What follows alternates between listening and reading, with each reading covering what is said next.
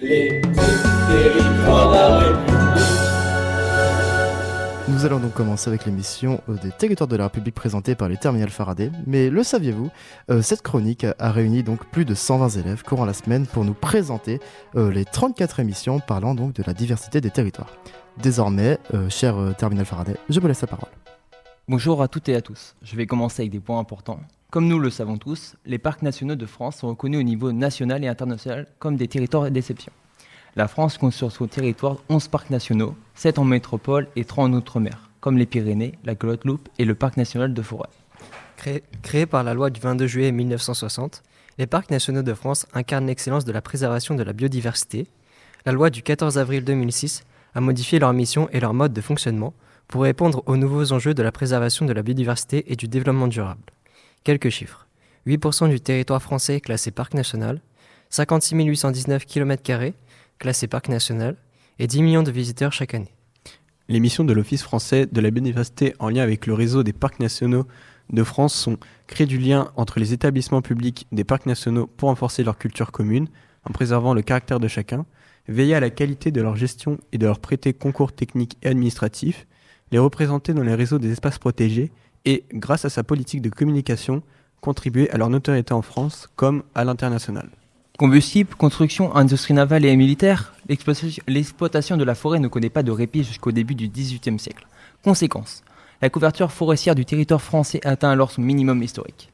Quand à la surface de la forêt, elle est passée de 8,5 millions d'hectares en 1850 à 16,8 millions d'hectares en 2019, retrouvant le niveau approximatif de la forêt du Moyen Âge. Elle représente désormais près de 31% du territoire métropolitain et continue de s'accroître par expansion naturelle à un rythme moyen de 85 000 hectares par an depuis 1985, ce qui correspond à l'équivalent de trois forêts de Fontainebleau ou à plus de 100 000 terrains de foot chaque année.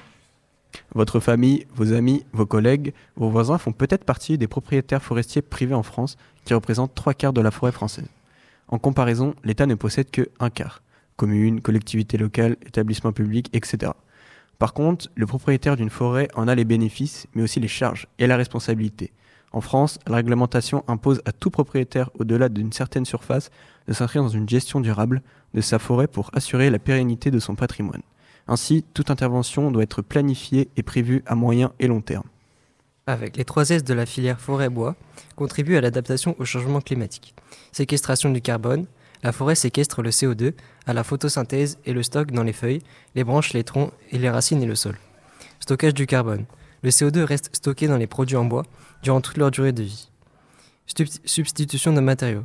Le bois se substitue à de nombreux matériaux, plus énergivores ou à des combustibles non renouvelables, ce qui réduit d'autant les émissions de gaz à effet de serre. Les grands enjeux des espaces naturels protégés en France. Tout d'abord, les avantages naturels.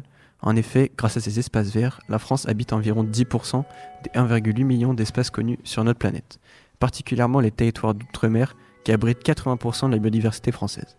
Ces avantages sont le support de nombreux usages professionnels ou de loisirs comme la pêche, la chasse, les activités culturelles, les activités sportives, etc.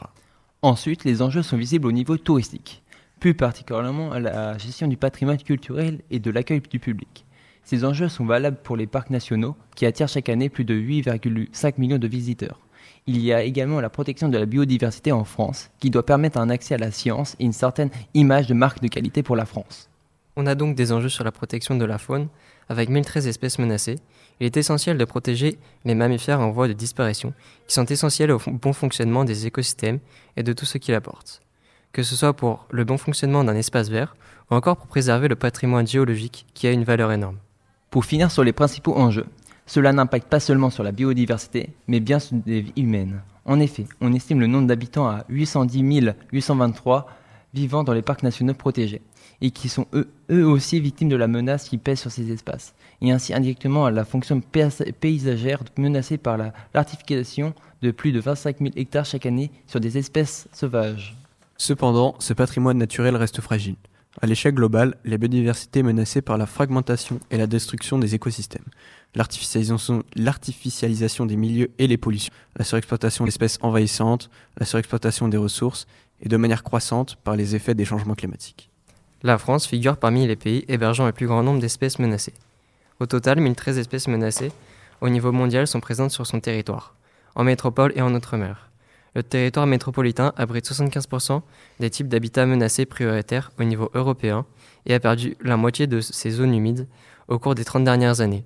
On estime que 6% à 28% des espèces des principaux groupes évalués dans la liste rouge nationale sont menacées. Les collectivités d'outre-mer sont particulièrement me- vulnérables. Elles sont situées dans 4 des 34 points chauds de la biodiversité. Euh, la faune et la flore des îles est particulièrement menacée. 49 des 100 espèces considérées comme la plus envahissante au monde sont présentes dans ces territoires et plus de 141 espèces sont éteintes à l'état sauvage depuis 1500 ans. Cependant, dans certains territoires, le problème est plutôt la surpopulation de la faune. En effet, les rongeurs comme les lapins se reproduisent très vite et à grande échelle. N'ayant pas d'autre choix que de rester dans un espace restreint pour survivre, détruisent les forêts et empiètent sur des territoires sauvages, ce qui perturbe fortement certains écosystèmes. Mettre en marche une nouvelle stratégie qui ne vise pas uniquement la création d'aires protégées supplémentaires, mais également à garantir que celles-ci soient représentatives de la diversité des écosystèmes bien gérés, interconnectés, dispose des moyens suffisants, ce afin de créer un nouveau réseau robuste d'aires protégées rési- résilients euh, au changement public, aux changements globaux. Ou encore pour les parcs régionaux, c'est-à-dire des parcs plus ciblés. Éventuellement rajouter des habitats naturels pour la faune, réguler voire interdire la chasse dans certains espaces et favoriser le cycle naturel de la biodiversité plutôt que d'ajouter des herbes venant d'ailleurs. Pour sensibiliser les gens, on peut utiliser les moyens modernes comme les réseaux sociaux. Les influenceurs pourraient sensibiliser leur communauté à respecter la nature, par exemple ne pas fumer en forêt, ne pas jeter les détritus, etc. L'État peut aussi jouer un rôle dans cette sensibilisation en faisant de la propagande sur la protection des milieux naturels, en faisant par exemple des pubs à la télévision, à la radio ou encore des affiches. Parfois, la sensibilisation se fait malheureusement grâce à des catastrophes, comme des feux de forêt ou des animaux marins morts après avoir ingéré du plastique. La loi indique, je cite, que toute personne qui produit ou détient des déchets pouvant produire des effets nocifs sur le sol, la flore et la faune, à dégrader les sites ou les paysages, à polluer l'air ou les eaux, à engendrer des bruits ou des odeurs, et d'une façon générale à porter atteinte à la santé de l'homme et de l'environnement, est tenu d'en assurer ou d'en faire assurer l'élimination conformément aux dispositions de la présente loi dans des conditions propres à éviter les dix effets. En clair, cette loi interdit de jeter des déchets qui pourraient porter atteinte à la santé de l'homme, de l'environnement et donc de les jeter dans des endroits adaptés. Ces opérations de nettoyage des forêts sont parfois organisées par les villes, comme par exemple dans la forêt de Landéan, où une opération de ramassage des déchets a eu lieu, et dont le résultat est désolant, puisqu'ils ont ramassé plus de 100 kg de déchets en deux heures. Des déchets de tout genre, comme des emballages, des canettes, et même un téléviseur. Je rappelle, que pour tout abandon de déchets sur la voie publique, et donc dans un espace naturel, l'amende peut aller de 135 à 1500 euros. Aujourd'hui, on essaye de sensibiliser le plus jeune possible. Dès l'école primaire, on apprend aux enfants à respecter la nature et à trier ses déchets. Mais il n'y a pas que les forêts qui sont touchées. Il y a aussi les milieux maritimes, avec un amas de plastique dans l'océan Pacifique que l'on surnomme le septième continent. Des collectes sont aussi organisées, mais cette fois sur les plages, où la mer dépose tous les déchets. Là aussi, y jeter des déchets est interdit et puni de la même sanction que si on jette des, tri- des détritus dans la forêt. La loi protège aussi les animaux qui se trouvent dans ces milieux naturels, avec des dates précises où on peut chasser et des dates précises où l'on peut pêcher. Certaines espèces avec certaines contraintes, comme respecter certaines côtes, etc. Aujourd'hui, les villes essaient de ramener la nature dans leur quartier avec des modes de déplacement plus doux en réduisant les routes, en créant de nouvelles pistes cyclables, des nouvelles lignes de métro, des tramways, etc.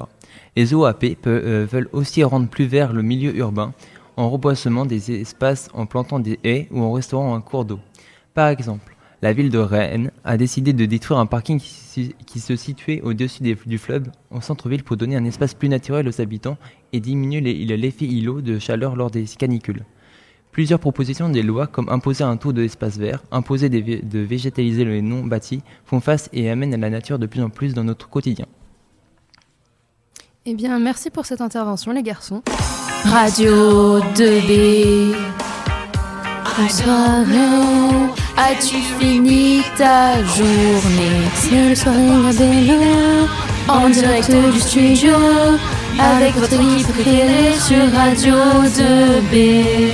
C'est le soirée Gabello, en direct du studio, avec vous jusqu'à 20h, le tout en. C'est le soirée.